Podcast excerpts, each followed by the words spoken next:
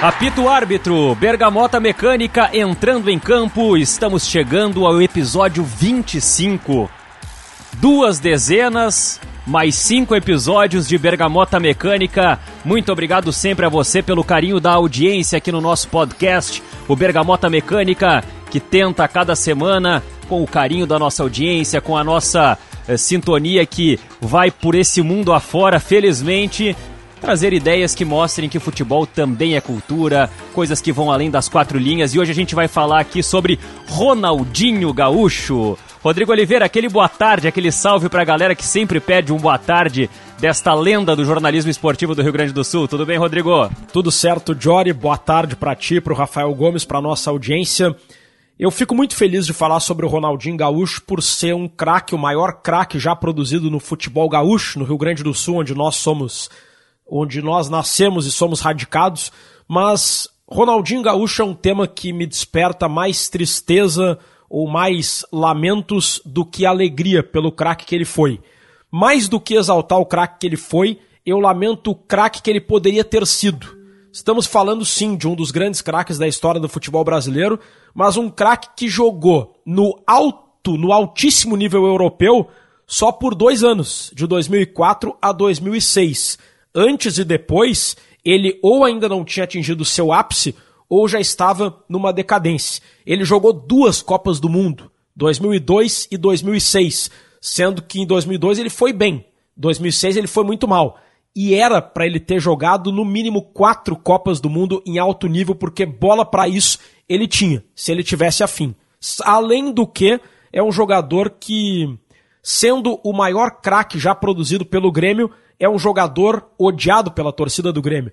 É um jogador que não soube trabalhar o seu potencial de ídolo, além de tudo isso que eu falei. É, já tivemos uma pincelada do quanto rende esse assunto Ronaldinho Gaúcho. Rafael Gomes, o homem do humor, o homem que faz a nossa audiência rir ou não, com a nossa piada de hoje. Rafael, tudo bem? Ah, te catar com esse ou não. Vai começar queimando o cara com um minuto de podcast. Ah, ah sai pra lá, Diori Vasconcelos. E eu quero Pô. dizer que passados 25 podcasts, eu tô escrevendo a minha 25 quinta piada de futebol. Eu tô ficando sem, sem argumento, já tô ficando sem repertório, eu não consigo mais fazer a piada temática. Então é o seguinte, ó.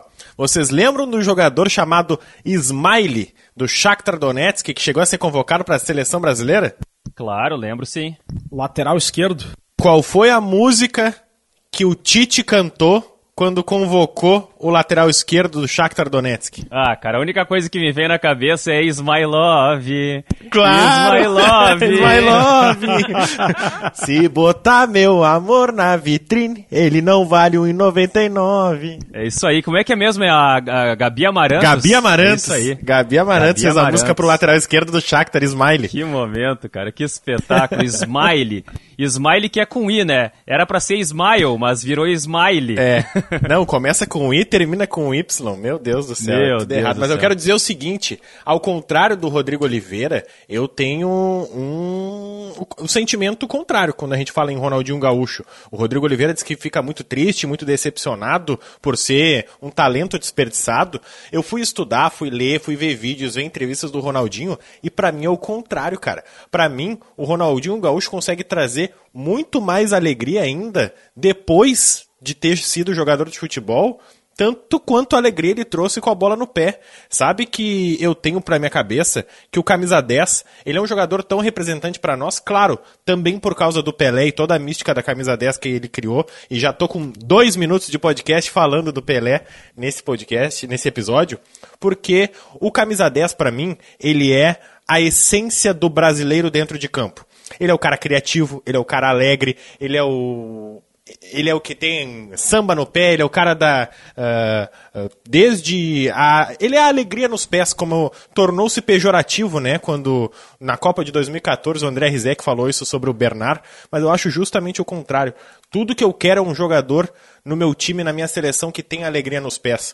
Hoje, na nossa seleção brasileira, que muitas vezes a gente fala do futebol burocrático, o Neymar parece ser esse único jogador com alegria nos pés, que está sorrindo jogando e que faz as pessoas sorrirem enquanto joga. E o Ronaldinho Gaúcho era esse cara dentro de campo não tinha um jogo, mesmo no. Por mais que eu concorde com o Rodrigo Oliveira, tudo bem, o auge do Ronaldinho Gaúcho foram três temporadas, né? 2004, dois, do ano de 2004, de 2005 e de 2006 ali, após a Copa do Mundo, ele começa já descer do seu auge. Só que o Ronaldinho Gaúcho fez a gente sorrir jogando no Flamengo, fez a gente sorrir de certo modo jogando no Milan, no Paris Saint-Germain, no Grêmio, ele fez o torcedor gremista sorrir muito no início da sua carreira. Com a camisa da seleção brasileira, ele fez muito brasileiro sorrir e com a camisa do Atlético Mineiro nem se fala. Ele conquistou o maior título da história do Atlético Mineiro. E quanto mais entrevista, mais participação em programa, mais coisas pós-carreira que eu vi do Ronaldinho Gaúcho, claro, a gente também vai falar sobre as polêmicas dele. Mas o Ronaldinho Gaúcho, cantor, festa e cara, o Ronaldinho Gaúcho é. A, não é à toa que ele é o bruxo porque, cara, ele com o microfone na mão, ele faz tanta magia e traz tanta alegria quanto ele trazia com a bola no pé todas as entrevistas, todos os materiais que eu vi do Ronaldinho Gaúcho, eles são de enquadrar. Eles são de tu pegar pipoca, pegar um refrigerante, sentar e assistir. Assim como era na sua época de jogador. Tinha jogo do Ronaldinho Gaúcho em campo, tu pegava pipoca, o refrigerante sentava, porque tu sabia que tu ia te divertir. Sem dúvida, sem dúvida. Agora, Rafael Gomes e Rodrigo Oliveira, a gente vai ter muito assunto aqui. O Rafael chegou a falar ali do, do Pelé. Eu acho que o grande desafio que a gente poderia ter no episódio do Ronaldinho Gaúcho não é relacionar Pelé e Maradona, é não relacionar Pelé e Maradona com Ronaldinho Gaúcho, porque são inúmeras as maneiras de relacionar esses dois. E eu quero, para abrir esse nosso episódio aqui, eu quero já de cara reproduzir um gol do Ronaldinho Gaúcho que precisa ser reproduzido nesse podcast. A gente não pode fazer um episódio sobre o Ronaldinho Gaúcho sem colocar o gol que para mim é o gol que simboliza é, o, o, a explosão do Ronaldinho Gaúcho. O começo do Ronaldinho Gaúcho tudo que acontece com o Ronaldinho Gaúcho vem a partir desse jogo, que ficou conhecido como o Grenal do Ronaldinho Gaúcho, e eu vou apertar o play aqui pra gente ouvir e compartilhar esse gol com a nossa audiência na narração do Pedro Ernesto Denardim. A falta cobrada pelo Ronaldinho, Ronaldinho deu para capitão, capitão dominou ali pelo meio, Aguinaldo pedindo pelo comando, recebeu de costas pro gol, tentou girar ainda Aguinaldo, deu para Ronaldinho, Ronaldinho dominou, Aguinaldo perde a evolução, ele passou pelo marcador, grande bola, deu para capitão, pro Ronaldinho, fechou para vai marcar o gol do Grêmio, tirou golaço! Gol!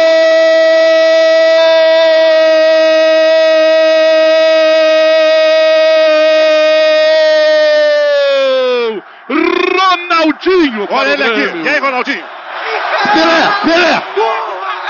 Um gol espetacular de Ronaldinho! Pelé! Um gol de craque! Um gol de Pelé, como grita histericamente a meu lado Paulo Santana. Pelé, Pelé, Pelé. Porque Ronaldinho é um verdadeiro ciclone. Ele é capaz de varrer a defesa colorada. Ele é extraordinário. Ele fez tudo, ele fez o tabelamento, recebeu e fez um gol. Um gol que Pelé, que Maradona, que só os grandes gênios conseguem fazer. 44 minutos do primeiro tempo. O Grêmio, mais do que o empate, agora está ganhando 1 a 0. Ronaldinho, o nome do gol. Ele é Ronaldinho, o ciclone defesa adversária. A explosão é gremista no Olímpico Macedo. Ele, Ronaldinho, iniciou a jogada, botou a bola no meio das pernas do Anderson, deu para o capitão, tabelinha, devolução como nos velhos tempos do Santos e Pelé, lembrado há pouco. Recebeu na frente do goleiro André.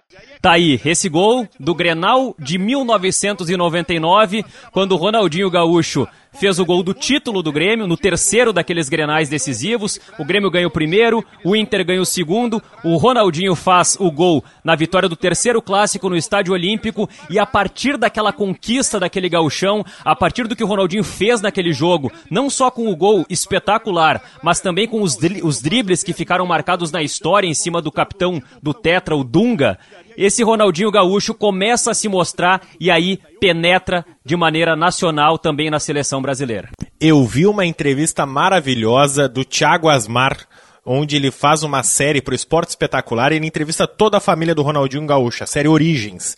E aí nessa entrevista ele entrevista a dona Miguelina, que já é falecida, mãe do Ronaldinho Gaúcho. E aí, cara, ela conta uma história sobre esse clássico Grenal que é maravilhosa. Porque ela conta, ah, tá todo mundo impressionado com os dribles, com os gols do Ronaldinho, e eu não tô. Porque eu já vi ele fazer tudo isso. Ele faz isso em casa, ele me dribla em casa, me dá chapéu, me dá janelinha. Ele faz isso todo dia em casa. Agora a diferença é que ele tá fazendo na frente de todo mundo. Essa parte eu achei incrível. E a parte número dois, que é maravilhosa, O Thiago Asmar fala sobre esse clássico, fala sobre esse gol e fala sobre os dribles em cima do Dunga. Vamos contextualizar. O Dunga, naquele momento, é o grande ídolo do Inter, é o capitão, é o capitão do tetracampeonato mundial da seleção brasileira. E ele está de volta ao Inter e ele ajuda a salvar o Inter de um rebaixamento.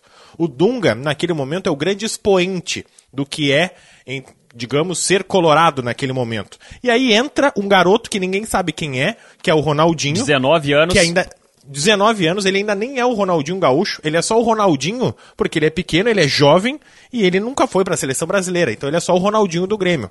E aí o Ronaldinho entra e faz o diabo com o Dunga, dá janelinha, dá meia-lua, dá mais de um chapéu, e aí a dona Miguelina diz que tá assistindo aquele Grenal e tá pensando assim, ó, não, não, não faz isso, não, meu filho, não, não faz isso. E aí o Thiago Osmar pega e olha para ela e diz, mas a senhora não gostou? E ela, não, mas não é sobre gostar ou não gostar, mas precisava ter sido no Dunga. Eu achei maravilhoso a preocupação dela, cara, justamente com o filho dela, de tipo assim, porque ele tava batendo de frente Dunga, né, cara? com uma, é exatamente, com uma pessoa muito Pô, grande. Como é que tu vai uma fazer que isso? Como é que tu vai humilhar o Dunga, cara? Pelo amor de Deus. É exatamente. Cara, eu Alguém dei tanta que... risada da dona Miguelina falando isso, e porque eu, eu tava vendo a mãe, ela não tá nem aí sobre o jogo, é o clássico Grenal, a superioridade do filho dela, o talento do filho dela, não, ela só tá pensando, não, meu filho, não, aí tu vai te incomodar, não vai aí, meu filho.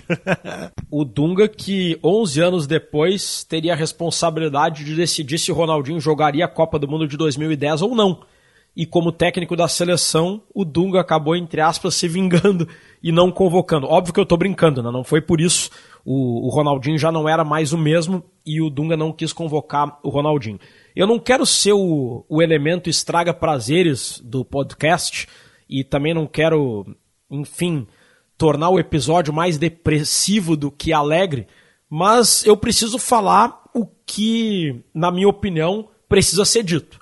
Nessa época, o Ronaldinho estava barbarizando pelo Grêmio e, de fato, ele, o que ele fazia, o que ele fez com o Dunga e fazia com os adversários do Grêmio entre o fim de 98 e o fim de 2000 e início de 2001 é algo que nós gaúchos temos que nos orgulhar de ter visto isso e de ter produzido um jogador assim. Mas, na minha opinião, jogador de futebol é mais do que um jogador de bola. O jogador de futebol ele tem que trabalhar muitas questões que fazem parte da profissão, como a comunicação com a torcida. O futebol não existe sem a paixão do torcedor. O elemento paixão do torcedor ele tem que ser respeitado por todo mundo que trabalha no futebol, seja jogador, treinador, membro de comissão técnica, árbitro ou jornalista. E o Ronaldinho, a meu ver, ele não levou isso em consideração. A forma como ele conduziu a sua saída do Grêmio e a forma como ele tratou o torcedor do Grêmio, do clube que deu a oportunidade de ele virar um grande jogador, foi uma forma lamentável e isso precisa ser dito. Isso não, não mancha em nada a carreira linda do Ronaldinho, não diminui em nada o tamanho do craque que ele teve e tem para todo sempre, mas precisa ser dito. O Ronaldinho Gaúcho estava fazendo esses gols e driblando Dunga e, e, e fazendo aquele espetáculo já com um contrato, pré-contrato assinado com o Paris Saint-Germain, ou pelo menos com é, o pré-contrato foi assinado em 2000, mas ele, ele já estava é, planejando uma saída pela porta dos fundos. E aí em 2000 ele dizia que no Grêmio ele jogava até de graça. O Grêmio oferecia aumento, ele dizia que não precisava, que estava satisfeito com o salário e nesse meio tempo ele estava negociando e assinando um pré-contrato com o Paris Saint-Germain e saiu pela porta dos fundos em fevereiro de 2001, sem o Grêmio naquele momento receber nada. Muito em função da Lei Pelé. Que jogava pra, no Grêmio até de até graça. para abrir um parênteses, muito em função da Lei Pelé também, né? Que é como eu estava dizendo, né? O cara não relacionar Pelé num, num episódio desse é praticamente impossível. Para contextualizar então, o contrato do Ronaldinho, o último contrato dele foi feito na gestão Cacalo, então presidente do Grêmio, em 98, quando vigorava no Brasil a lei do passe. A lei do passe dava ao clube o direito de ser o detentor do vínculo do jogador independentemente do contrato. Ou seja, o contrato era até 31 de dezembro. Terminava 31 de dezembro, o cara estava sem contrato não podia jogar, mas o vínculo seguia com o clube. E de fato era uma lei horrível, porque o jogador ficava refém do clube. Terminava o contrato, o jogador não podia jogar, mas ao mesmo tempo não podia sair para outro clube. Estava preso, o vínculo preso no clube. Isso era quase uma escravidão e a lei foi modificada. Foi criada a Lei Pelé, que dava aos jogadores o direito de ser um jogador livre quando terminasse o contrato. 31 de dezembro acabou o contrato, não renovou, ele vai embora e vai para onde ele quiser. E a Lei Pelé também dá aos jogadores o direito de assinar um pré-contrato com outro clube seis meses antes do final do seu vínculo. Até aí tudo dentro da lei. Só que o Ronaldinho não teve transparência. Ele poderia muito bem ter dito e, e assumido as consequências dessa decisão perante a torcida. Ele poderia ter dito: Eu não quero renovar porque eu quero ir para a Europa. E, e eu entendo que a lei me dá esse direito. Só que ele não fez isso. Ele dizia que ia renovar, dizia que jogava no Grêmio até de graça, e por baixo do, dos panos, né, ou, ou na camufla, o seu irmão empresário Roberto de Assis Moreira e ele negociavam com o Paris Saint-Germain. E foi o que aconteceu. Ele assinou um pré-contrato com o Paris Saint-Germain e saiu do Grêmio naquele momento com o Grêmio sem receber nada por um jogador que era simplesmente o maior craque já formado na história do clube. O Grêmio teve que entrar na justiça, e isso tem que ser esclarecido também, porque o Grêmio reconhecia que como o contrato que a Lei Pelé dava esse direito, não tinha nenhuma dúvida. Mas o contrato do Ronaldinho foi assinado antes da Lei Pelé vigorar. Então não deveria esse contrato respeitar as regras da lei do passe. O Grêmio conseguiu uma liminar, o Ronaldinho ficou sete meses em 2001 sem poder jogar. E depois na FIFA foi feito um acordo, o Grêmio retirou a ação, a liminar foi caçada, foi, foi encerrada, e o Grêmio ganhou uma indenização de 30 milhões de reais, o que, a meu ver, é uma merreca quando a gente fala do maior craque da história do futebol gaúcho. Então, eu não gostei da forma como o Ronaldinho tratou o Grêmio e não tô nem falando da outra falta de respeito que o Ronaldinho teve com o Grêmio em 2011 quando foi negociado a sua é, volta. Nós vamos chegar vamos lá, chegar lá, vamos chegar vamos lá. Chegar lá. E eu concordo plenamente, Rodrigo. Acho que é importante pontuar isso. Eu não vou nem, eu não vou nem alongar esse assunto aqui, porque eu acho que daí a gente faria um episódio só sobre esse assunto, porque, cara, a forma como sai o Ronaldinho do Sim. Grêmio é, rende uma, uma profundidade de discussão, assim, uma complexidade muito grande. Agora, por que que eu falei que... Eu digo que isso não, só não é unânime que a saída do Ronaldinho do Grêmio para o Paris Saint-Germain foi, foi feita de uma maneira que não agrada, foi de uma maneira ruim, porque tem duas pessoas que não concordam, o Ronaldinho e o é. Assis. Todas mas, cara, as outras pessoas concordam que alguma coisa foi feita errada. Mas é impressionante, cara. Quem conhece o Assis sabe. Se tu chegar para conversar com o Assis e falar cinco minutos com ele, ele te convence de qualquer coisa. É inacreditável. O Assis ele tem um poder de convencimento um poder de, de, de, de, te, de te envolver com as, com as palavras, que é um negócio assustador. Quem conhece o Assis sabe muito bem disso que, que eu tô falando, porque ele é realmente impressionante nesse sentido. Agora, por que, que eu falei que o, o jogo do Grenal do Ronaldinho, esse Grenal de 99, foi o Grenal assim que que fez com que o Ronaldinho explodisse. Porque é depois desse título gaúcho, estraçalhando dentro do Grenal, sendo decisivo no Grenal, que o Ronaldinho acaba sendo convocado pela primeira vez para a seleção brasileira para a disputa daquela Copa América de 99. Porque justamente na final do Paulistão, que estava acontecendo no mesmo dia, o Edilson provocou toda aquela celeuma, fazendo a embaixadinha, colocando a bola em cima da cabeça e provocando uma briga generalizada no clássico. E aí o Luxemburgo cortou o Edilson, convocou o Ronaldinho e aí depois é aquela coisa, né? Olha o que ele fez e o resto é história. E aí o Ronaldinho carimba o seu passaporte como um jogador de nível mundial, como um jogador de seleção brasileira e aí, aí ninguém mais segura, né? O bruxo. A história é genial, né? E, e os detalhes que poderiam mudar a história de uma forma sutil é, são sempre legais de relembrar. O detalhe é que o Ronaldinho ele não tinha sido convocado originalmente. Jogo contra América. a Venezuela. Copa América e ele Copa América no Paraguai, né? Quem diria, né? Esse Paraguai aí que depois teve algumas outras histórias. Verdade. Tem, eu nem toquei nesse assunto, né? Quando eu fui criticar o Ronaldinho. Nem toquei Não. nesse assunto.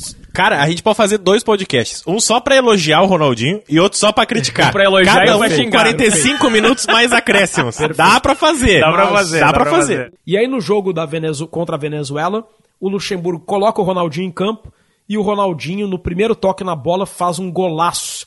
É, dando é, lambreta, chapeuzinho, drib, entortando toda a defesa e fazendo um golaço. E o Galvão Bueno na Globo de, narrou de uma forma eterna, dizendo: Olha o que ele fez, olha o que ele fez, olha o que ele fez. E foi aí que se criou o bordão do Galvão Bueno e o olha que ele fez fica depois, né? O Galvão usa depois o ele olha nunca que ele mais fez usou, tantas nunca vezes. mais usou. Nunca, Nunca mais, mais usou? usou. Sabe que eu vi uma, entre... eu vi uma entrevista na... do, do Esporte Espetacular, porque quando... Cara, não, tu tá me falando um negócio que tá acabando com a minha Não, infância e é adolescência, verdade, porque cara. na minha cabeça, o Galvão Bueno faz isso o tempo Nunca todo. usou, nunca usou. Eu vi uma entrevista do Galvão, é, quando, quando o gol do, quando o óleo que ele fez fez 20 anos em, no- em 2019, é, o, o Esporte Espetacular fez uma matéria juntando o Ronaldinho, é, juntando, juntando na matéria, mas cada um num lugar, assim, eles não se encontram na matéria.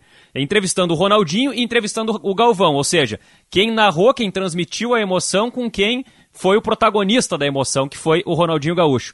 E, e o Galvão fala que ele nunca tinha dito o óleo que ele fez, e, e ele começa ali o óleo que ele fez, o óleo que ele fez, e que ele nunca mais repetiu. O óleo que ele fez é algo para o Ronaldinho naquele momento, naquele drible, naquela mágica, naquela situação que realmente entrou pra história. E eu achei, cara, eu, não, eu realmente não sabia disso. Eu fui, eu fui assistir essa entrevista agora pra pesquisa desse episódio aqui. Nossa, eu tô chocado então, porque pra mim, eu sabia, eu vi as narrações e, e aí eu fui procurando eu não.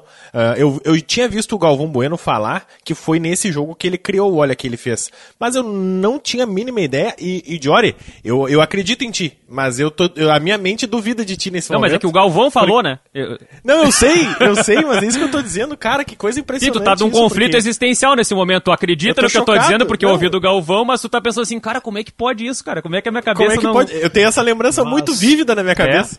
Mas sabe que, na minha opinião, eu não sou narrador, mas como vocês, como um ouvinte de rádio, um, um apaixonado pelo rádio, eu gosto muito de prestar atenção nessas coisas. Para mim, os melhores bordões são aqueles que surgem de forma espontânea. Claro que vão ter exceções, mas eu acho que quando o narrador ele pensa assim, vou criar um bordão, já sei, vou dizer isso, não fica tão bom como quando os bordões que surgem de uma forma natural. O Galvão Bueno dá pra fazer um podcast só sobre os, os bordões dele, né? Ah, tá aí um O tema, hein? fez Tá aí um. Olha tema, que baita Tá aí um tema tema, esse, hein? hein? Galvão Bueno é baita Ah, tema. baita tema. É Mas- tetra, é tetra. Mas, senhores, e- eu, tava, eu tava revendo o. rap- Rapidinho, Rodrigo, eu tava revendo o resenha ESPN com o Ronaldinho Gaúcho, que vai o Plihal, o Djalminha, o Amoroso e o Luizão entrevistar o Ronaldinho Gaúcho na casa dele. E o Amoroso tá nesse jogo, Brasil e Venezuela, e aí o Amoroso fala que eles conheciam o Ronaldinho, sabiam tudo que ele tava fazendo no Grêmio, mas que aí o Ronaldinho entra na seleção brasileira e quando ele faz aquilo, ele pensa. Fudeu. Não, nós não vamos mais jogar. Esse cara aí vai entrar, não vai Esse mais cara sair. vai entrar e não vai mais sair, vai, vai nos ferrar aí. E aí, dito e feito, acontece. Aí o Luizão uma hora até entra e brinca. Não, mas em 2001, eu coloquei o Ronaldinho no banco.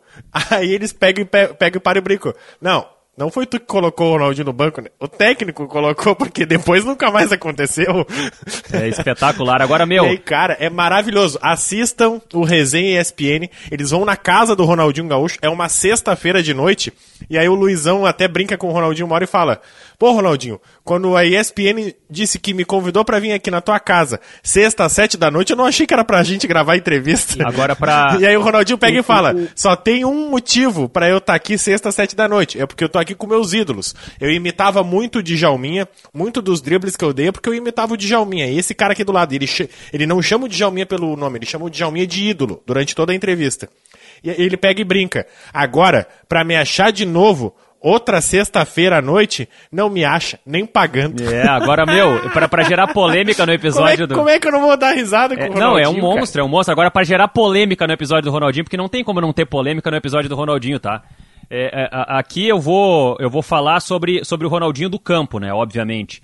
E, e para mim, cara, assim, é, com, com 33 anos hoje na gravação desse episódio, junho de 2000 e 2021, o Ronaldinho foi o melhor jogador que eu vi jogar com a bola nos pés, no auge. Se a gente pegar assim aquilo que o Rafael falou assim como o suco do melhor Ronaldinho, aqueles anos assim que o Ronaldinho teve no, no pico, no topo, no auge, o suco do melhor Ronaldinho é melhor pra mim que o suco do melhor Messi, o suco do melhor Cristiano Ronaldo e o suco dos melhores jogadores que a gente viu. Agora, o problema é que o suco do Ronaldinho foi um copo. O suco do Messi foi, foram jarras. O suco do Cristiano Ronaldo foram o jarras. suco, O suco do Ronaldinho foram dois anos. O suco do Messi do Cristiano Perfeito. Ronaldo foi agora, a, a, a carreira a, inteira. Uma década. Agora, a inventividade que o Ronaldinho tinha naquele momento de auge dele, de pegar a bola, de fazer coisas mágicas, de, ser impro, de improvisar, de fazer coisas realmente surpreendentes, mesmo que o Messi tenha feito coisas de extraterrestre, é diferente. O Ronaldinho foi a síntese do que é o futebol brasileiro. Foi a síntese do que é o jogador brasileiro que dribla, o, o, Neymar tem algumas coisas disso, é óbvio, mas assim, o Ronaldinho, cara, daquele 2000, 2004, 2005, da Copa de 2002 também, o Ronaldinho que, que faz o gol de falta contra a Inglaterra, que, que pedala para dar o passe pro Rivaldo contra a Inglaterra. Esse Ronaldinho que fazia aquelas coisas ali, cara, era realmente inacreditável. Era um negócio assim de outro, de outro planeta. Uma pena realmente, eu acho que o que o Rodrigo coloca no começo do episódio faz muito sentido. Uma pena que o Ronaldinho não tenha sido é, nem 50% do que o Messi e o Cristiano Ronaldo são como atletas. Né? Na, na, na, no compromisso, no foco. Porque se ele tivesse tido 50% do foco do Cristiano Ronaldo, ele tinha sido o melhor do mundo cinco vezes. Eu não tenho nenhuma dúvida disso. Agora, ele não, não, não, não quis isso, né? Então, foi uma escolha de carreira, uma escolha de vida do Ronaldinho também que a gente tem que respeitar. Eu quero falar sobre Copas do Mundo. O Ronaldinho Gaúcho ele resolveu um problema grave da seleção em 2002. A história sempre é consagrada pelos resultados, mas antes de 2002 a seleção brasileira era muito criticada, era vaiada nos estádios brasileiros. O Cafu e o Roberto Carlos eram criticados, o Rivaldo Outro nome que é unanimidade perante a história era criticado, diziam que ele não jogava na seleção mesmo que ele jogava no Barcelona. E um problema no 4-4-2 do Luxemburgo, depois do Leão, depois do Filipão, nenhum técnico durava né, nessa época. O dilema era onde colocar o Rivaldo. O esquema era o 4-4-2 e como meia diziam que ele era facilmente marcado. Como atacante diziam que ele era lento. Mas aí vai fazer o quê? Vai botar o Rivaldo aonde? Aí quando o Ronaldinho Gaúcho entrou no time, o Filipão montou um 3-5-2 em que o Brasil tinha na prática três atacantes: Ronaldo, Rivaldo e Ronaldinho Gaúcho. Só que eles mexiam, eles mudavam de posicionamento o tempo todo, eles se mexiam de uma maneira que era muito difícil para os adversários parar os três. O Rivaldo, principalmente, trocava de posição com o Ronaldinho, ora o Rivaldo armava, o Ronaldinho atacava e vice-versa. Isso resolveu a seleção. E o Brasil ganhou a Copa de 2002 assim com o Ronaldinho fazendo uma boa Copa do Mundo, principalmente naquele jogo contra a Inglaterra, em que ele acabou com o jogo, mesmo que ele fez de tudo, né? depois. É, ele fez de tudo. Ele deu drible, ele fez ele... gol, que ele, ele, ele brinca, né? Que o gol não foi sem querer. Porque ele quis chutar no gol, naquela bola de falta. Mas ele não quis chutar daquele jeito. Ele vai dizer, ah, uh. mas vou dizer que o gol foi sem querer, eu chutei a gol, não era para ter feito daquele jeito. É que nem quando a gente tá na pelada, a gente vê o goleiro adiantado e a gente dá um bico.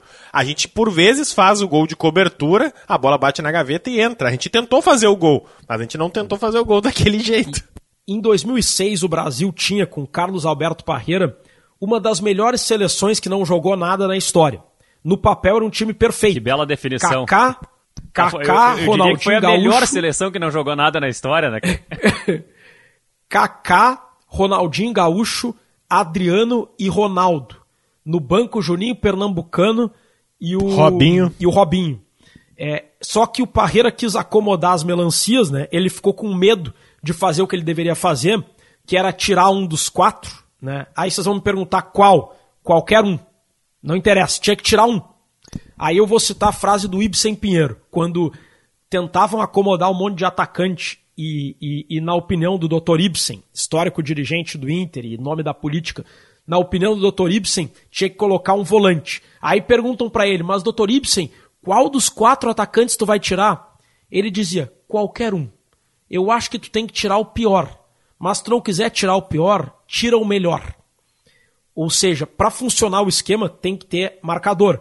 Como o Parreira quis acomodar Ronaldinho, Kaká, Adriano e Ronaldo, na minha opinião, o Ronaldinho ficou muito recuado e sem liberdade para fazer o que ele sabe. Eu tiraria o Adriano e, e colocaria talvez o Juninho Pernambucano. eu, talvez... sou, eu sou mais polêmico. Por mais que ele seja o meu maior ídolo de adolescência e de infância, eu tiraria o Ronaldo Fenômeno. Porque aquela temporada de 2006 do Adriano Imperador, ela é espetacular. O Adriano vivia o é auge pós-Copa América. Se a gente tivesse um ataque com o Adriano Imperador mais livre, mais solto, o Adriano tinha que voltar para marcar. Naquele momento, porque entre ele e o Ronaldo, quem que ia voltar? Ia ser ele. E ele não tinha que voltar para marcar. Então, por mais que o Ronaldo fizesse gols, se tornasse o maior artilheiro de todas as Copas naquela Copa, ele estava nitidamente acima do peso e ele não conseguia ser mais o Ronaldo que ele era. Aquela Copa. Olha, me dói dizer isso, mas o Ronaldo tinha que ter ido pro banco. É, é uma boa tese, Rafa, é uma boa tese. Eu falei no Adriano, mas eu concordo, podia tirar qualquer um, mas tinha que tirar alguém. Tudo bem, aí o esquema com tanta estrela prejudicou, o Brasil não foi bem. É do jogo, acontece. 2010 era a Copa para o Ronaldinho ter ido se ele tivesse no alto nível.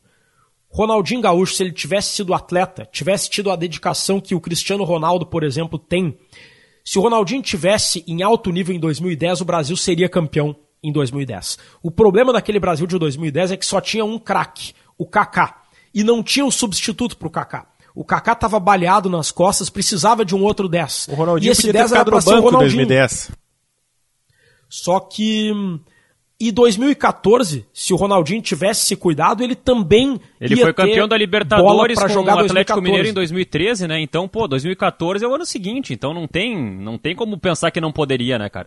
Era só, era só querer. Agora, o Rodrigo uh, e Rafael, eu eh, eh, vou dar um fato aqui agora que, que nenhum outro jogador do mundo conseguiu e talvez não vá conseguir, tá? Porque o Ronaldinho, por onde ele passou, ele ganhou. No Grêmio ele ganhou o Gauchão, ganhou a Copa Sul. No Barcelona foi campeão da Liga dos Campeões, campeão da, do Campeonato Espanhol. O, o, Barcelona não ganhava a Liga dos Campeões desde 92 e não ganhava o Campeonato Espanhol há, há cinco anos, não ganhava um título.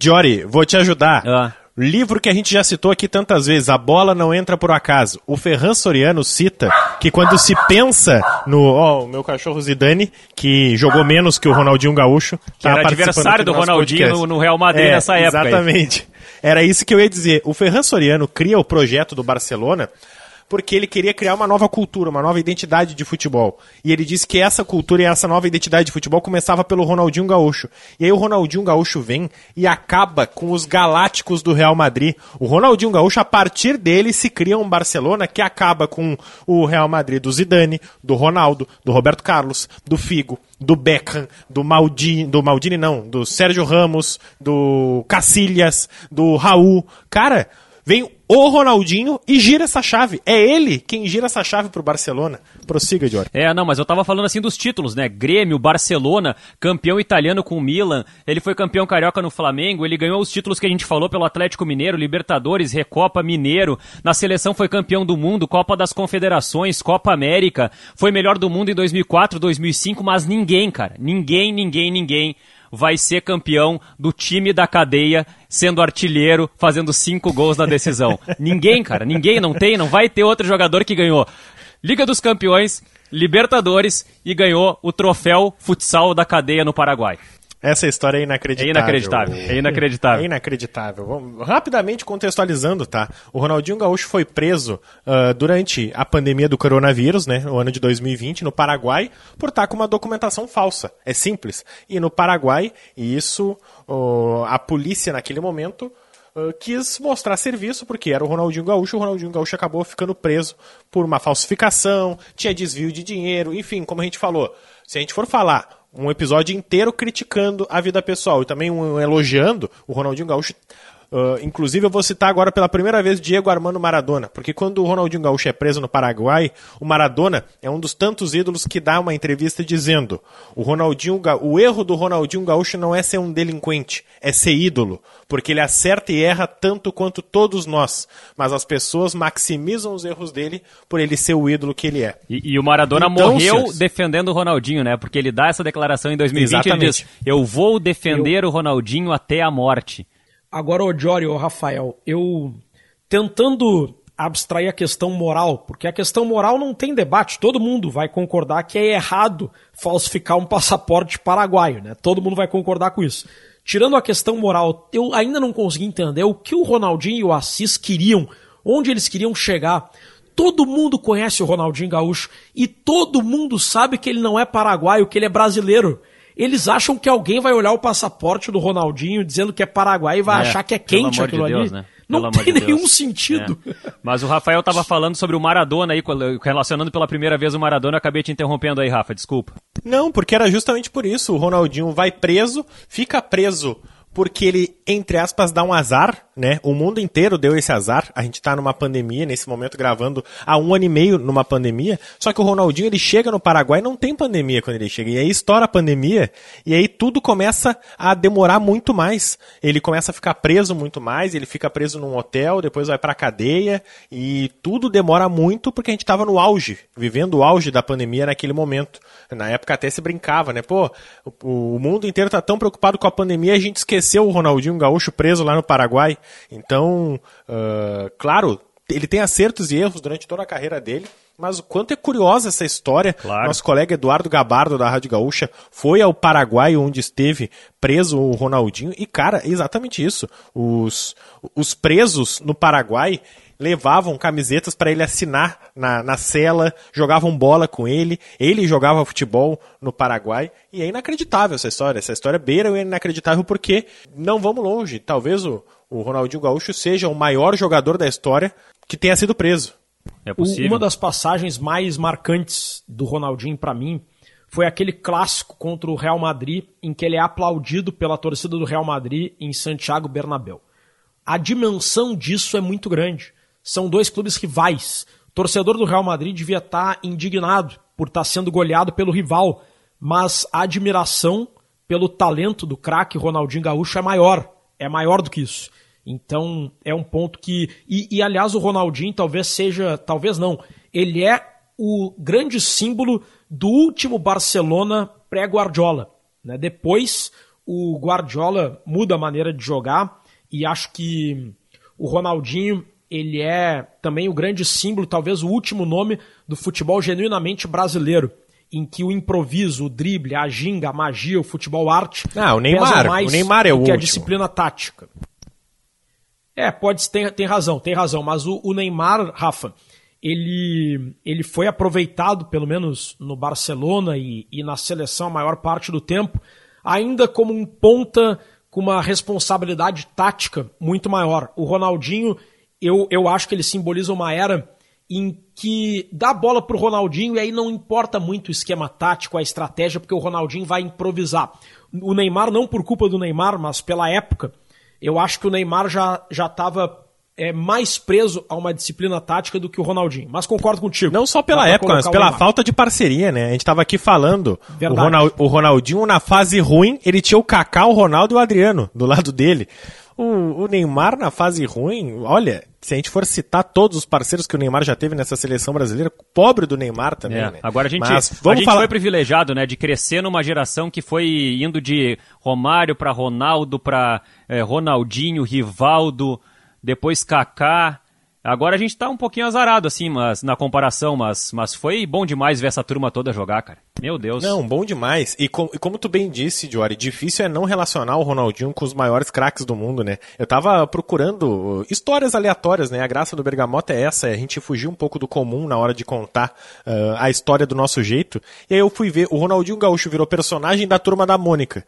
Quem são os jogadores que são personagens da Turma da Mônica? O Dieguito, que é o Diego Armando Maradona. O Pelezinho, que é o Pelé, e agora, mais recentemente, o Ronaldo e o Neymar também viraram. Mas, cara, olha essa turma, é. tu entende? Tem, é incrível, tem cinco né, cara? caras que são personagens no Brasil na turma da Mônica. E essa, eu... essa turma é muito inacreditável. É incrível, incrível, cara. Eu quero. Depois eu tenho uma, eu depois uma eu vez... tenho uma história de rolê aleatório para contar, cara, que é assim, para mim é uma história muito marcante envolvendo o Ronaldinho. Vai lá, Rodrigo eu quero mais uma vez ser estraga prazeres Lá vem podcast, o Rodrigo, eu vou falar de outra história. Ah, Rodrigo, Rodrigo Bátalo, tem uma coisa é, boa cara. pra falar do Pô, Ronaldinho, só, cara. Só, só corneta, cara. Não, estamos de sacanagem. Vai lá, Rodrigo. Eu vou, eu vou... Em 2011, o Ronaldinho provocou os dois meses de maior estresse da minha carreira de repórter, que foi quando ocorreu a negociação para o retorno do Ronaldinho ao Grêmio. Graças a Deus, eu era apenas um ouvinte nessa época, eu ainda não ah, trabalhava na imprensa. trabalhava já na Gaúcha também. Eu já sofri tanto com Cavani, com Borré, com tantas coisas que a gente viveu, oh, eu não queria estar envolvido nessa do Ronaldinho. A do Gaúcho. Ronaldinho foi muito pior porque durou muito mais tempo. Era eu lembro, eu assim, lembro. A, a intensidade não, era dezembro, Cavani, era, era quase Natal. Borré, e é o Ronaldinho, Jory. É o maior jogador já criado na história na... do Rio Grande do Sul na época eu era repórter da Rádio Guaíba e primeiro surgiu a notícia de que o Grêmio estava tentando recontratar o Ronaldinho E o próprio Grêmio vazou, deixou vazar de propósito, porque a contratação do Ronaldinho era polêmica. O Ronaldinho tinha saído pela porta dos fundos em 2001, era um jogador odiado e a direção do Grêmio não tinha convicção de que a torcida iria gostar. Então o Grêmio deixou vazar para testar a opinião pública. E aos poucos, o Grêmio ganhou opinião pública. O torcedor do Grêmio se convenceu. A ideia de fazer as pazes com o Ronaldinho, com o Ronaldinho retornando ao Grêmio para encerrar a carreira, era algo maravilhoso, o torcedor gostou. E aí, com a opinião pública do lado, o Grêmio fez a negociação. Só que aí entraram o Flamengo e o Palmeiras. E o Assis, representante do Ronaldinho e irmão, negociava com o Grêmio, mas negociava também com o Flamengo e com o Palmeiras. Pro Grêmio, o Ronaldinho dizia que estava tudo certo e que iria fechar. É, era questão de detalhe. Só que ao mesmo tempo o Assis negociava com os outros. E aí mudava o contrato e, e teve um momento em que o, o Assis brindou o acerto com os dirigentes brindou do Grêmio. Com, com espumante. Só que com espumante estava tudo certo. E quando estava tudo certo, ele negociava com o Flamengo e com o Palmeiras e o negócio mudava de novo. E era muito. Foi muito tenso, porque eu e os demais repórteres da imprensa gaúcha, a gente tinha, com fontes da direção do Grêmio, que o negócio estava tudo certo. Ronaldinho é do Grêmio, não tem nem o que discutir. A gente falava com o pessoal do Grêmio, não, tá fechado. A gente falava com os setoristas do Palmeiras e eles diziam: cara, parem de falar em Ronaldinho no Grêmio, tá fechado, vai jogar no Palmeiras. A direção do Palmeiras aqui tá nos dizendo: o Palmeiras dá como certo.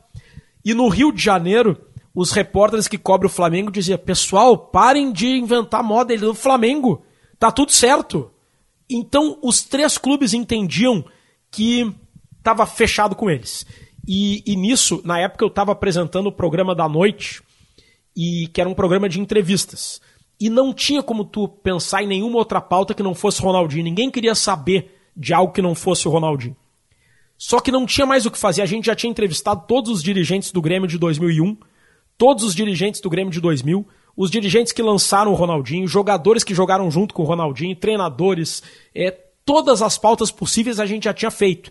E mais, a gente fazia apuração do que estava acontecendo a notícia das 11 da manhã mudava às duas da tarde mudava de, depois à noite. O cara não dormia.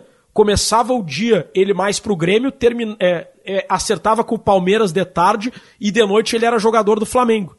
Até que teve um dia que ele, o Ronaldinho resolveu dar uma coletiva no Copacabana Palace e disse: Vamos ver, né? Palmeiras tem o Filipão, o Grêmio foi onde eu nasci, onde eu me criei, e o Flamengo é o Flamengo, né? Essa frase, o Flamengo é o Flamengo, irritou muito a direção do Grêmio. E quando teve a mudança seguinte no contrato, o Grêmio convocou uma coletiva se retirando do negócio. E aí acabou quando estava saindo do hotel o vice-presidente do Milan, o Adriano Galliani, o careca, aquele que parece o tio Chico da família Adams. Aí ele saiu junto com a Patrícia Amorim, então presidente do Flamengo, e disse assim para a imprensa: 99,99% de Flamengo. Ali acabou a novela Ronaldinho e mais uma vez, e mais uma vez, o Ronaldinho deu um, que maravilha, é, um elástico cara. no Grêmio. Que maravilha, eu tava esperando, cara. Quem é que ele vai imitar? Eu tava pensando, cara, quem é que ele vai imitar? Quem é que ele vai imitar? Ele imitou, cara, o Adriano Galliani. Que delícia, cara. Que maravilha que é trabalhar com o Rodrigo Oliveira e fazer esse podcast com o Rodrigo Oliveira. Falando em rolês aleatórios, Vai falar alguma coisa? Pra aí? finalizar, eu tenho dois rolês aleatórios tá. de história. Eu, eu, sei que tu, nós estamos na reta final e a tua história é, me, é, melhor do que as que eu vou contar, então eu vou falar rapidinho. Primeiro, se você quer conhecer um pouquinho melhor o Ronaldinho Gaúcho, vá pro Spotify. Aqui você está ouvindo Bergamota Mecânica no Apple Podcast, no Deezer, onde seja qual for a plataforma que você está ouvindo Bergamota Mecânica, depois de ouvir o episódio de hoje, você vai dar um stop e vai digitar na sua caixa de busca Ronaldinho Gaúcho. E aí você vai ouvir desde Tô Solteiro de Novo, que é Ronaldinho Gaúcho e Wesley Safadão cantando juntos, Joga o Copo pro Alto, que é o João Lucas e Marcelo com o Ronaldinho Gaúcho, Rolê, Rolê Aleatório, tem uma música cantada pelo Ronaldinho de Ori chamada Rolê Aleatório, Professor da Malandragem, Goleador, que foi a primeira que ele cantou lá com o Sambatri, que é uma banda de pagode do Rio Grande do Sul, Garra, essa eu nunca tinha ouvido falar, eu fui pesquisar, o Ronaldinho Gaúcho gravou uma música com o Jorge Versilo, Eu não tinha a menor ideia disso. Eu preciso. Eu, eu, eu guardei essa música porque eu quero ouvir. Eu, eu quero me deliciar com essa música, porque não consigo imaginar, não tem porra nenhuma, não tem nada a ver, tá? E também porque o Ronaldinho Gaúcho tá, criou a Tropa do Bruxo, que é um grupo de músicos que vai cantar junto com ele. Então o Ronaldinho Gaúcho sempre fique atento que ele pode lançar o próximo hit do verão. Então, nosso verão pós-pandemia, eu tenho certeza que o Ronaldinho Gaúcho vai lançar alguma coisa. E o segundo rolê aleatório para mim é o filho do Ronaldinho Gaúcho.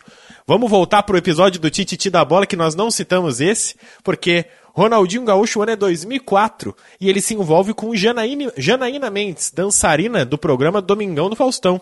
Ela fica grávida e existe todo uma celeuma, ninguém fala se ela está realmente grávida do, de quem é o pai, etc. E quando nasce o menino, o Ronaldinho Gaúcho assume. Depois de um jogo Barcelona e Juventus, ele diz: Nasceu o João, filho da Janaína, ele é meu filho, estou muito feliz, etc. Cara, era o auge do Ronaldinho 2005, ele no Barcelona, a, o filho dele morando no Brasil, né, com a mãe dele. E claro, o Ronaldinho, com o passar do tempo, ele vai assumindo responsabilidades, mas tinha toda uma polêmica em volta do filho do Ronaldinho, porque entre aspas, por mais que ele tivesse assumido, o menino não foi morar com ele, etc.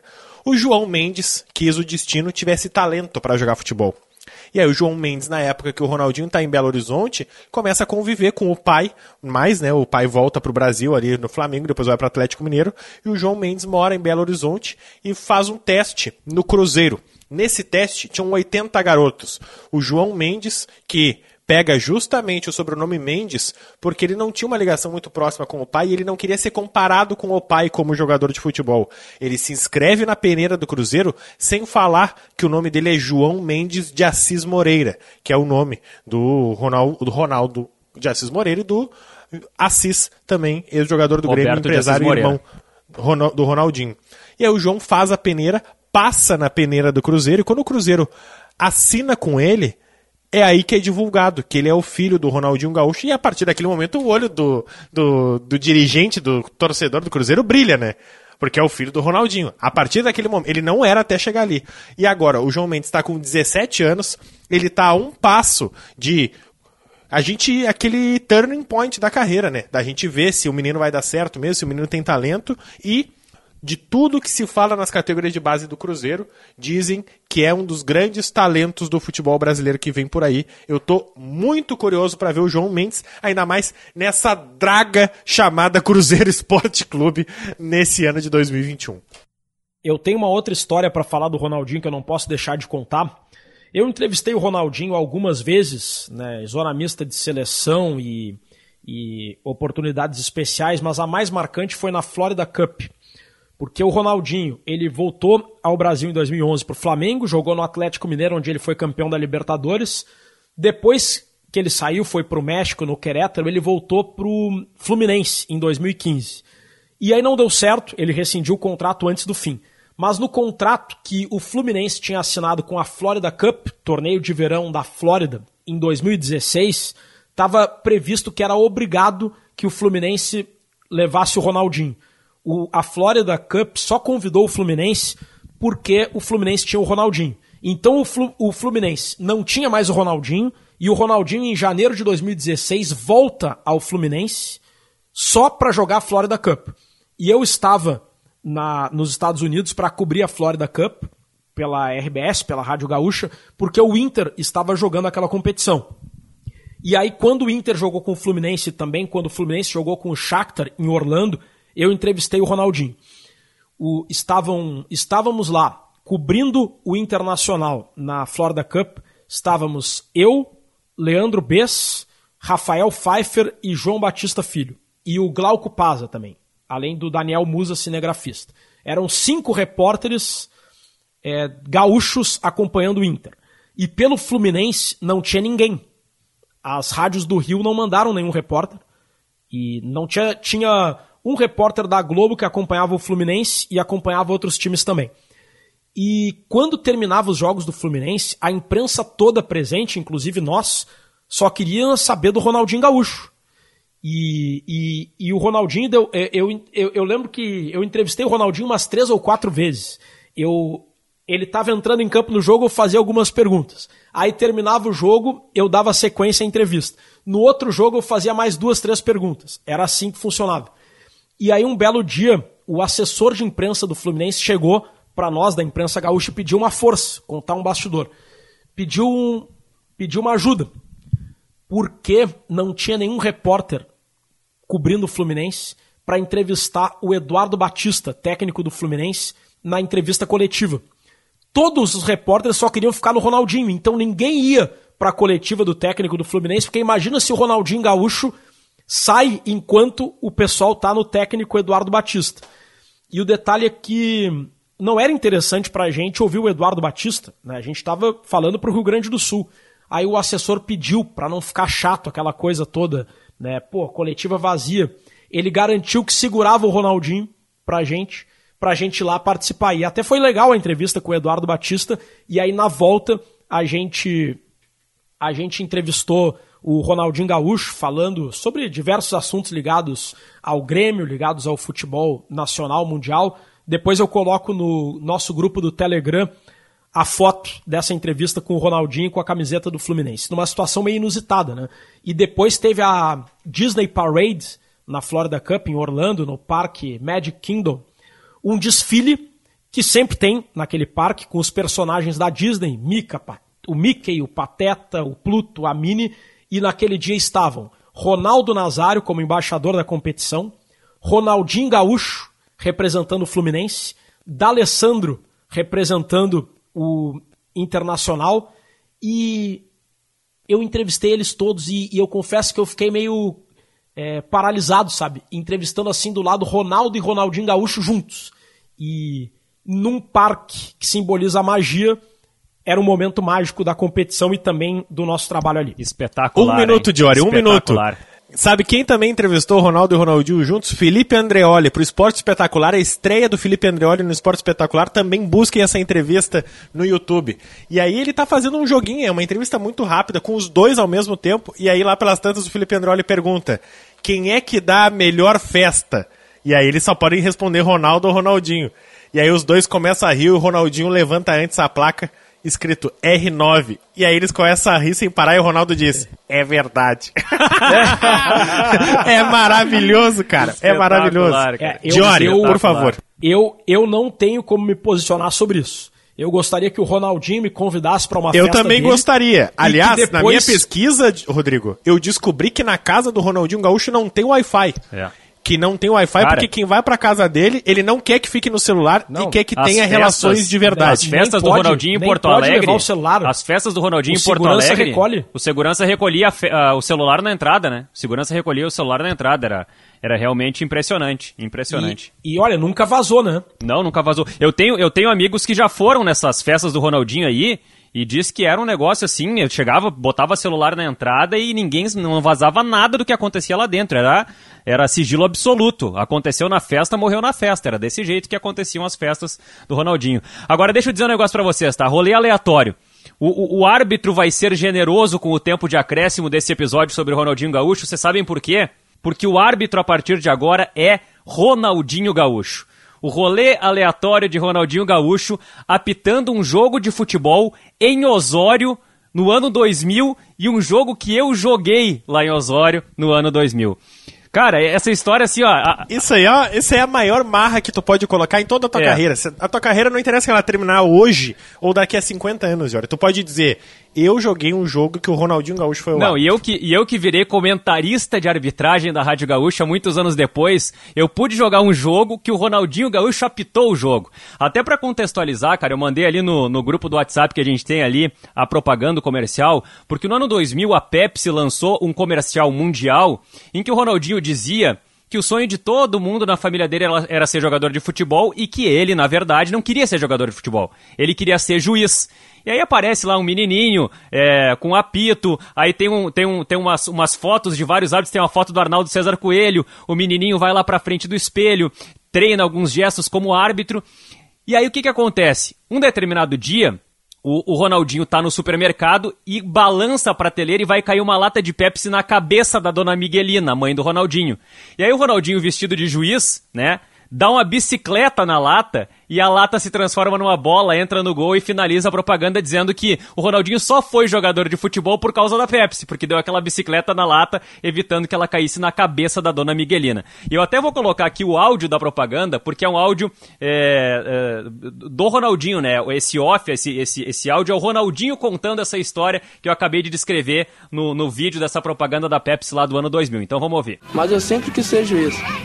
Isso mesmo, juiz. Meus amigos riam de mim. Mas eu estava decidido, a vontade de ser juiz vinha de dentro. Até que um dia, de repente, minha vida mudou para sempre. Já pensou se não fosse a Pepsi, hoje eu seria um juiz? Eu, hein? Tá aí o áudio então do Ronaldinho Gaúcho falando que só foi jogador de futebol por conta da Pepsi. Claro, é uma obra da ficção, né? E até. E Pepsi, faz o Pix aí, né? Nós estamos fazendo a propaganda de graça. Manda o Pix pra nós, manda um galão de Pepsi, faz o que quiser aí, só. Não deixa a gente de graça aqui. E, e aí o que, que aconteceu, tá? No ano 2000, no dia 19 de agosto de 2000, o Ronaldinho Gaúcho foi convidado pela Juvesa Veículos, que foi é, a primeira patrocinadora do Ronaldinho, quando o Ronaldinho ainda nem tinha idade para dirigir, quando o Ronaldinho estava é, começando, dando os primeiros passos no Grêmio. Por intermédio do Assis, a Juvesa acerta um patrocínio. A Juvesa apostou no Ronaldinho. Pô, esse cara aí vai ser craque e tal, e vão apostar nesse guri. E virou patrocinadora do Ronaldinho. E quando o Ronaldinho fez esse comercial da Pepsi, a Juvesa convidou o Ronaldinho para ir lá em Osório.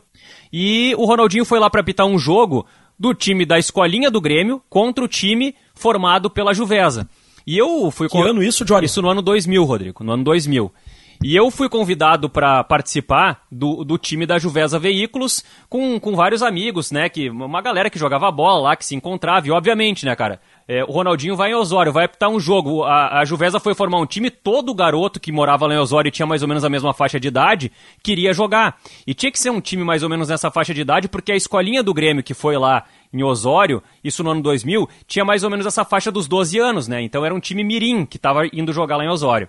E eu tenho até hoje guardado aqui no meu computador e depois eu vou colocar nas redes sociais, vou colocar lá no nosso grupo do Telegram, as fotos daquele dia e, e, o PDF com a matéria da Zero Hora, escrita pelo Carlos André Moreira. Inclusive, numa das fotos que tem na matéria da Zero Hora, eu tô ali com, com uma. Eu fui goleiro do time da, da Juvesa, né? Eu tô ali com a camiseta cinza do lado do Ronaldinho, que tá fazendo uma embaixadinha vestido de juiz. E a matéria, cara, dessa, desse dia é muito legal, cara. A matéria do Carlos André Moreira. Eu vou ler, eu vou ler alguns trechos aqui para não, não tomar muito tempo além do, da conta aqui no, no nosso podcast, porque realmente é muito legal. Diz assim a matéria. E a vida imitou o marketing. Apitando apenas o primeiro tempo, o árbitro improvisado roubou as atenções na partida entre as escolinhas do Grêmio e da revenda de automóveis de Uvesa e não precisou de muita autoridade para impor a disciplina. Afinal, quantas vezes um jogo de futebol é apitado pelo ídolo dos jogadores. Ao contrário do que o comercial veiculado na televisão dá a entender, Ronaldinho não cresceu sonhando com o apito e o cartão vermelho. A história surgiu da ideia de mostrar Ronaldinho fazendo algo diferente. E aí tem uma, uma frase do Ronaldinho. Perguntaram o que eu tinha curiosidade de fazer no futebol. E eu respondi que ficava imaginando como seria apitar um jogo. Que ser juiz deve ser bem diferente. Aí fizeram um comercial, mas o meu negócio, quando guri, era jogar bola mesmo, foi o que disse o Ronaldinho. E aí, depois que termina o primeiro tempo, depois de apitar 43 vezes, assinalar cinco faltas, o craque Ronaldinho Gaúcho deixou o campo, prometendo pensar mais nos juízes com mais compreensão. Prefiro jogar sem dúvida, é bem mais fácil. Tá louco, tem muita regra. A gente nunca sabe se uma falta foi intencional e tem de ficar se contendo para não chutar a bola quando ela vem na nossa direção.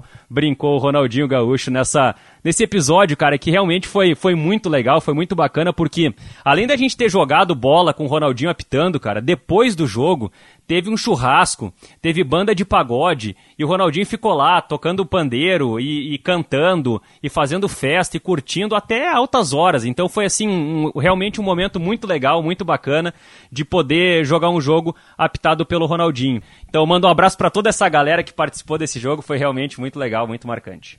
Fechamos? Era isso então, né, pessoal? Era isso, né? Ficou um buraco. Eu tô esperando o, o, âncora do programa anunciar os quadros eu do final. eu falei fechamos, cara, e vocês não falaram nada, me, ficaram, me deixaram no vácuo. Sim, eu concordei com a cabeça. Justamente pra porque nós ganhar tempo, nós estamos estourados.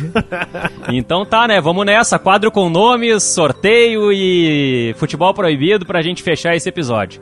Mandar um abraço pro Luiz Elivelton dos Santos, porque no programa passado eu falei que era Lucas Elivelton dos Santos. Não, ó, já errei de novo. É Lucas Escobar de Azevedo. E no programa passado eu disse que era o Luiz, mas é Lucas. O Luiz Elivelton dos Santos é outro cara. tá tudo bem. O Rafael Dalosto, a Sabrina Santos, a Jesse Lopes. E a, a Jesse Lopes fez um questionamento que eu achei muito interessante. Eu vou fazer aqui pra, pra ti, Johnny Vasconcelos todo episódio tu te atrapalha com os papeizinhos, fica fazendo, cortando, etc.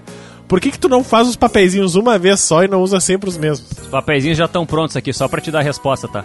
Ah! Tá vendo? Um abraço pro Alex Colucci e pro Paulinho PRS, que deu um tema que eu gostei também. Sobre como os cartéis colombianos influenciaram no futebol da Colômbia. Excelente tema, hein? Ah, espetacular. A cara do Bergamota. Vamos pro sorteio, Jory. Joga esses papeizinhos aí pra cima, então, já que tu tá sabidão hoje. Ah, eu tô sabidão aí, tá vingativo, tá não sei o quê. Ah, vai fazer piada, rapaz. Não enche o meu saco, tia.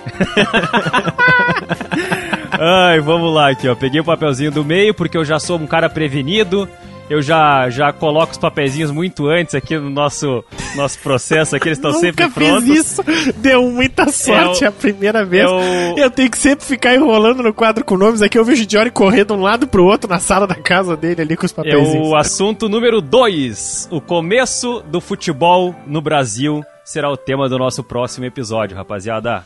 Maravilhoso, vamos Tem nessa. Tem que meter no Google Charles Miller, é nessa linha. É nessa é, vibe é isso aí. Futebol chegando no é Brasil. Começo vibe. do futebol no Brasil. É isso aí.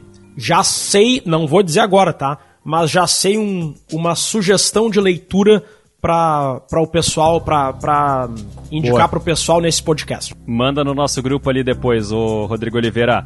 Futebol proibido, qual é a tua dica de hoje, Rodrigo? A minha dica de hoje é purê é de batata. livro Vai ser essa. Vai ser essa purê de batata doce. Foi. eu odeio batata doce.